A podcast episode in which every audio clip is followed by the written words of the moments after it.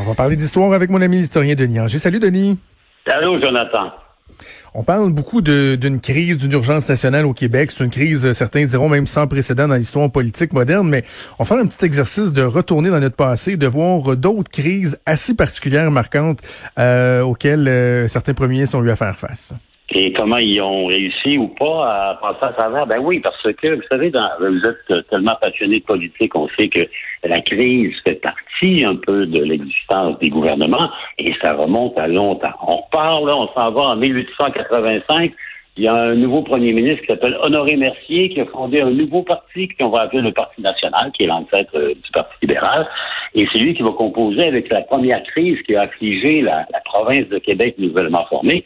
Et évidemment, c'est l'affaire Riel, on s'en souviendra. Louis Riel, qui est le chef des bêtises dans l'Ouest, il est accusé, condamné à mort et pendu, et Mercier va utiliser cette grande crise pour mobiliser pour la première fois les Canadiens français, catholiques. Hein. Il y a près de 25 000 personnes d'ailleurs qui vont se réunir au de Mars à Montréal pour écouter Mercier qui leur dit Riel, notre frère, est mort et qu'il faut aller au-delà de nos diversités. Crise importante, courte, bien gérée. On s'en va plus loin. La première vraie grande crise, euh, ensuite, c'est probablement celle de la conscription. Première Guerre mondiale.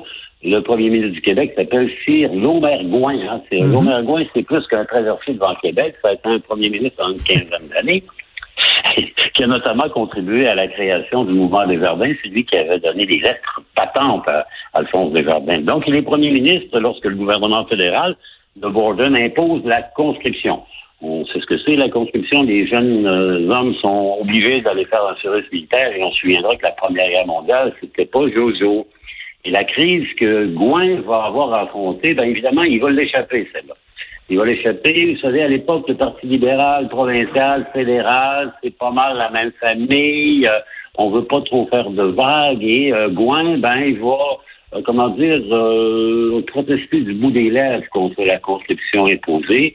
Et au printemps de 1918, ben, il y aura des quatre jeunes hommes qui vont tuer par les militaires canadiens anglais qui sont à Québec, où il y a des émeutes contre la conscription la conscription de 1917, ça va marquer l'imagination du peuple canadien-français, ceux qui vivent au Québec.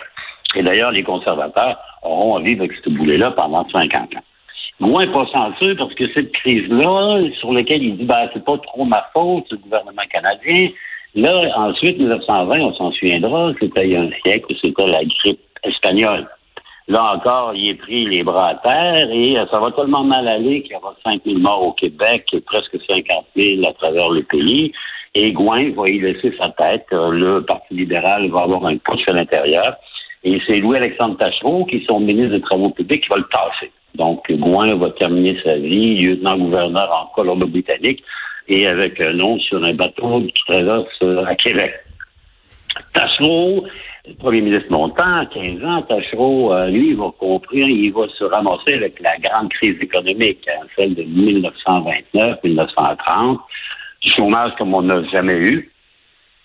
En termes d'impact économique, la grande crise, ça ressemble un peu à ce qu'on vit depuis euh, un mois, euh, Jonathan. Hein. On a tout fermé, les entreprises ferment les unes après les autres. Il y a des millions de gens qui sont jetés au chômage, on travaille plus, donc il va falloir créer des, des, programmes de secours.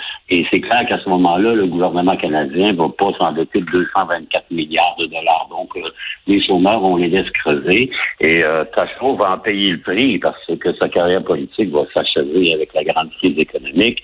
Et c'est là que Maurice Duplessis va réanimer le Parti conservateur, fonder l'Union nationale et mettre la patte sur le pouvoir pendant presque 20 ans, Duplessis. Donc, euh, euh, crise économique. Godbout, ben, Godbout a succédé à Tachereau comme chef du Parti libéral. En 1939, il bat l'Union nationale de Duplessis parce que euh, ses amis à Ottawa, Mackenzie King, euh, va dire, et, et Ernest Lapointe, qui est son bras droit, vont dire, ben là, si vous votez pas pour nous autres, il y aura la conscription comme 1917. Donc, Godbout est élu.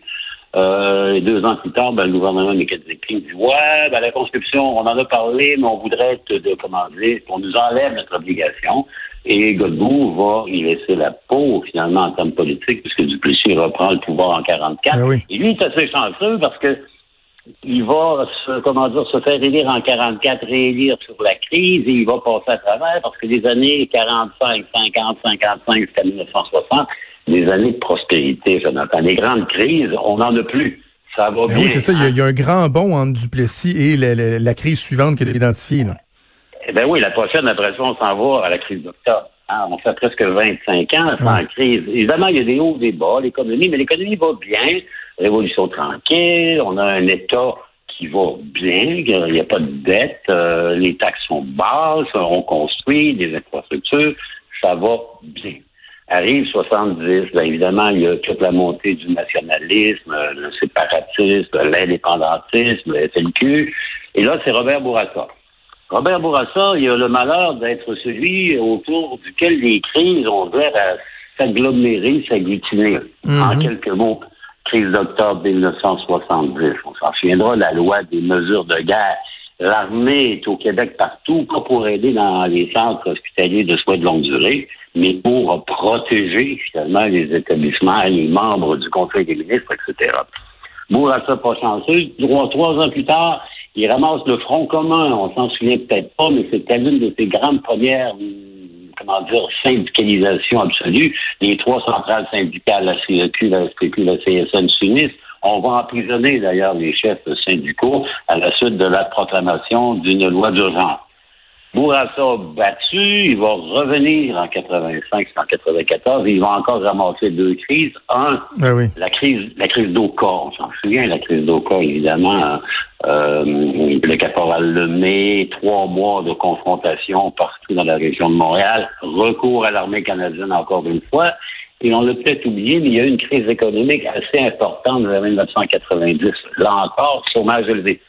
Bourassa est l'homme des crises que, comment dire, il est celui de la de se hâter lentement. Donc, c'est un pacificateur, un négociateur, et dans tous les cas, il va réussir à régler.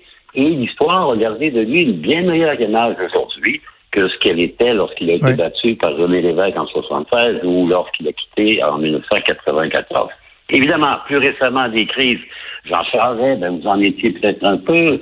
Euh, deux crises, celle économique de 2007-2008, on s'en souviendrait, la crise financière, hein, les deux mains sur le volant, incapable de gouverner, et surtout euh, le printemps érable de 2012, une crise qui a qui a marqué un peu l'imaginaire à l'époque, puisqu'on a rarement vu ça ici au Québec, des, des grandes solidarisations, mobilisations en général. Deux autres petites crises, pas si mal. Lucien Bouchard, peut-être que le maître à penser de François Legault, hein, Lucien Bouchard, c'est celui qui est allé chercher le jeune François Legault qui venait de céder ses participations dans le groupe Air qui l'a amené en politique.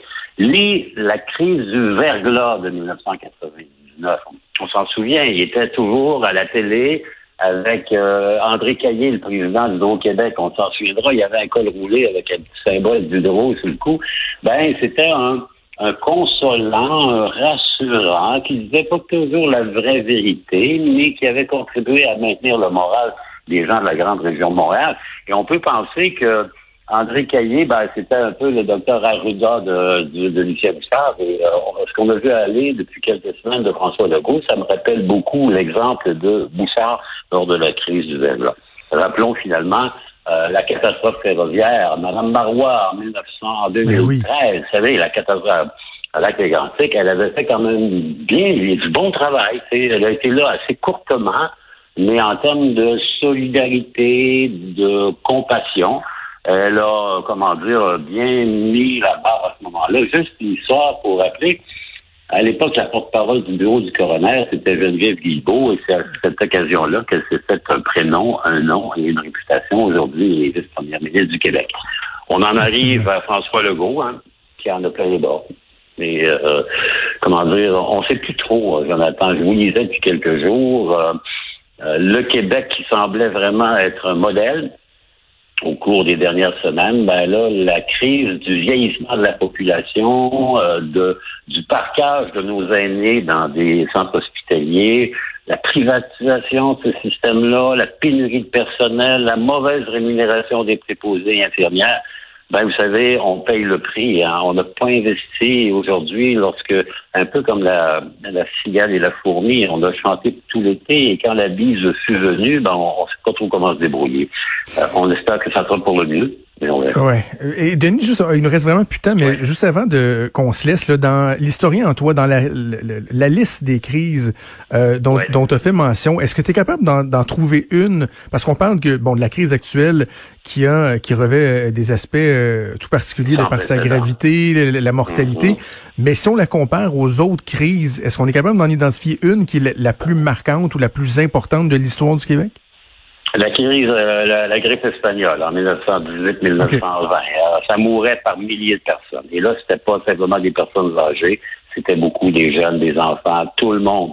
Euh, c'était comme les animaux malades de la peste. La crise de la grippe espagnole, épouvantable. Évidemment, la crise économique de 29 à 1939, c'est presque 10 ans que ça va durer, cette crise économique-là.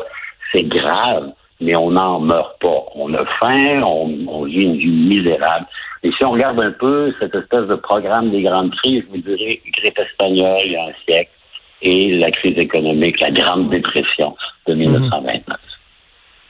Denis, toujours un plaisir. On remet ça la semaine prochaine. Bonne semaine à toi. Tout à fait, Jonathan. Et courage tout le monde. On va y arriver. On lâche pas. Merci. Salut.